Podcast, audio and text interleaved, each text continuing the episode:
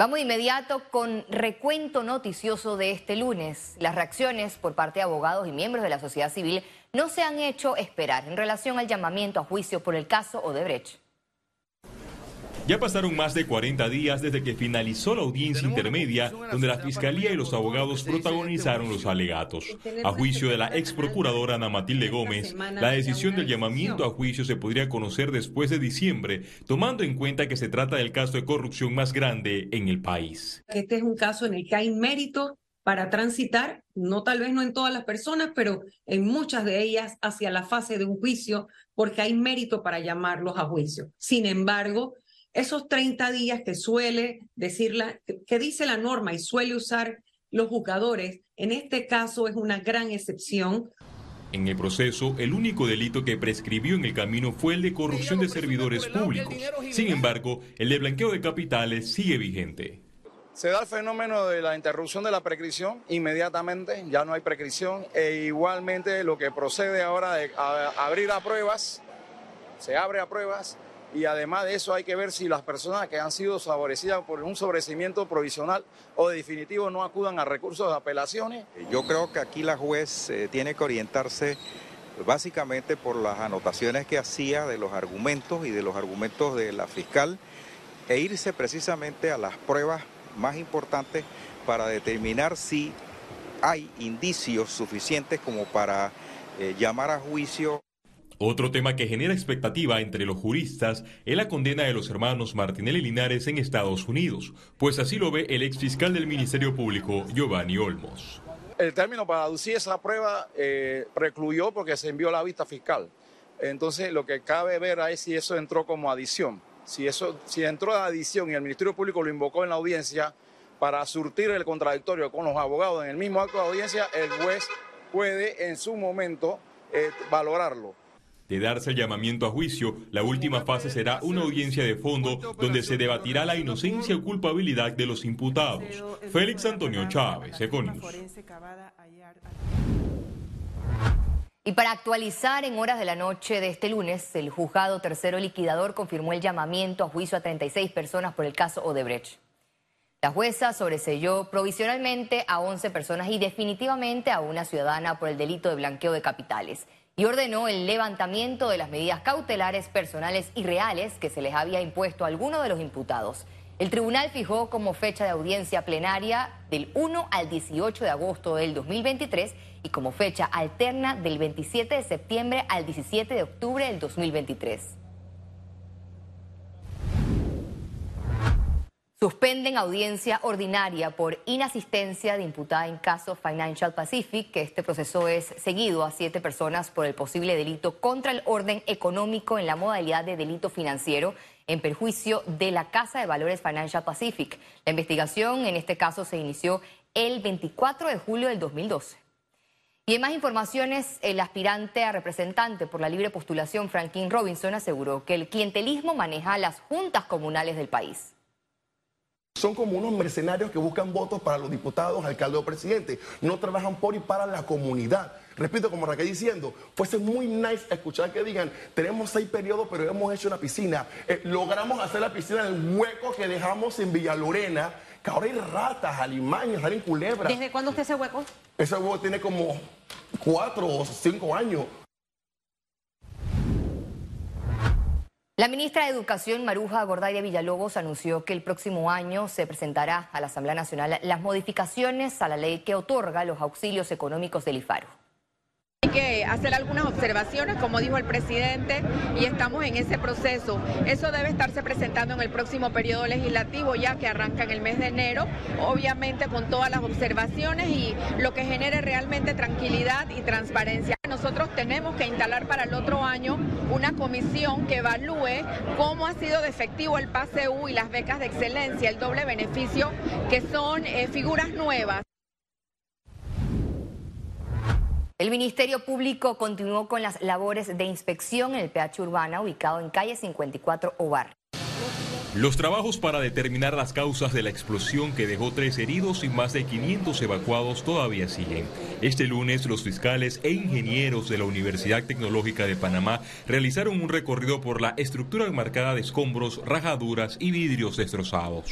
Que hasta el momento eh, tenemos como referencia la explosión en el piso 12. Esto generó que la losa de abajo del piso 12 se rajara y está en peligro que caiga al piso 11. Entonces el apuntalamiento se hace desde el piso 11 al 12, sosteniendo la, la, losa del piso 12. Asegurado eso, entonces nosotros podríamos trabajar, pero para asegurarlo hay que hacer algunas adecuaciones, como le expliqué, y asegurar también desde abajo, desde el piso 9 y 10, para mayor seguridad. Durante toda esta semana se adelantarán otras diligencias. Recuerden que, que aquí se dio una explosión, hay que establecer el tema dolo, hay que establecer el tema culpa, hay que establecer la, el tema de la causa, hay que establecer los, los daños eh, o, o las lesiones personales de las personas afectadas, hay que establecer los daños a los bienes.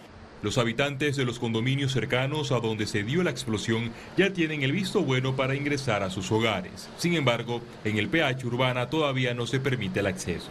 Nuestros representados eh, no le han permitido el acceso, eh, lo han dejado indocumentado sin ningún medio de, de, de, de subsistencia.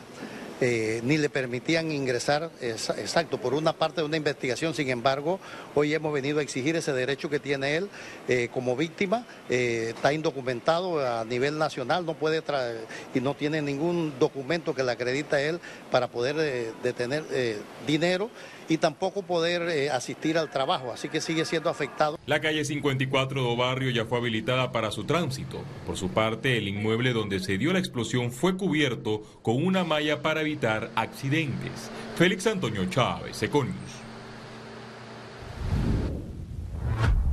Al menos 8.000 pacientes atendió la Caja de Seguro Social en los cuartos de urgencias durante la alerta verde por motivos de fiestas patrias. De acuerdo con las cifras de la entidad, del total de atenciones, más de 7.000 fueron por enfermedades comunes, mientras 823 por trauma, 53 por colisión, 13 atropellos, 20 armas blancas y 8 por arma de fuego, entre otras. Además, de igual forma, se destaca que en los cuartos de urgencia se atendieron a 6.271 asegurados y a 2.063 no asegurados. SINAPROC extiende hasta el 10 de noviembre el aviso de vigilancia por lluvias y tormentas. La entidad detalla que con este aviso se mantiene la vigilancia en todas las provincias, comarcas y sectores marítimos. Además, reitera a la población que el país se encuentra en el periodo más lluvioso del año. Greatness Center, in partnership with Franklin Covey. Construimos un mundo mejor a través del impulso a personas y organizaciones a liberar su potencial, a transformarse para trascender. Presenta Economía. La Autoridad Marítima de Panamá anunció la próxima llegada de 52 cruceros en Amador para esta temporada. La terminal de cruceros de Panamá, ubicada en Amador, recibió este lunes los primeros dos cruceros correspondientes a la temporada 2022-2023. Tenemos al crucero Viking Star, el cual está haciendo una operación de homeport. Esto quiere decir que está embarcando y desembarcando, haciendo cambio total de pasajeros. Y tenemos al Norwegian Encore, que sí está realizando una operación en tránsito, lo que quiere decir que estos pasajeros están bajando a realizar diferentes excursiones en nuestro país. En el caso del crucero Norwegian Encore, bajaron 2.500 turistas a tours en Panamá. Deseoso, la gente muy amable, muy, muy, todo muy bien. Hemos estado aquí antes, hace 25 años atrás, así que hemos visto todo este cambio. Panamá ha cambiado mucho, es fabuloso. Ayer nos montamos en el metro y lo vimos por primera vez, que no, no existía cuando estábamos aquí. Eh, comimos una, tomamos una, un viaje alrededor, vimos la construcción que ha habido en la ciudad. Así que es muy impresionante para ver el cambio que, que ha habido en Panamá en el tiempo 25 años que ha pasado que nosotros vivimos aquí. Nosotros hemos estado por dos días en la ciudad de Panamá y ahora estamos abordando a nuestro crucero para ir al canal de Panamá. Estas visitas dejan una fuerte inyección económica al país. Según estadísticas que manejamos, estamos hablando que un pasajero que venga en un crucero en tránsito, quiere decir que haga excursiones, vaya a algún centro comercial, está consumiendo alrededor de 100 dólares. Un pasajero que venga en una operación puerto base, estamos hablando de 350 dólares, ya que estos pasajeros o llegan antes y se hospedan, cogen una noche en hotel y, o luego al desembarcar también se quedan en una noche en un hotel. Se trata de 75 mil pasajeros aproximadamente que embarcarán, desembarcarán o harán tránsito en este muelle de Amador en este periodo hasta mayo de 2023. La terminal de cruceros de Panamá se encuentra entre 75 y 80% de avance. Falta la parte de tierra, edificios e instalaciones. Esperan esté al 100% al cierre del segundo semestre del 2023. Ciara Morris, Econews. El director de la oficina del casco antiguo, Fernando Díaz, informó que la interconexión entre la, calzada de Amador y la cinta costera 3 avanza a buen ritmo.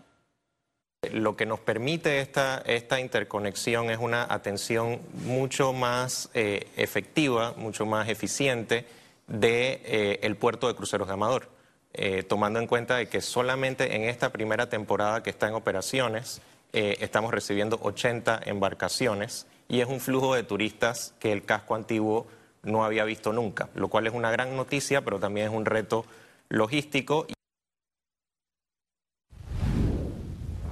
Desde el 4 de noviembre, Air Canada restableció sus vuelos entre Panamá y Toronto. Después de dos años sin operar desde Panamá, la aerolínea emblema de Canadá, Air Canada, reanudó sus vuelos Panamá-Toronto, Panamá a través de dos frecuencias semanales, viernes y domingo.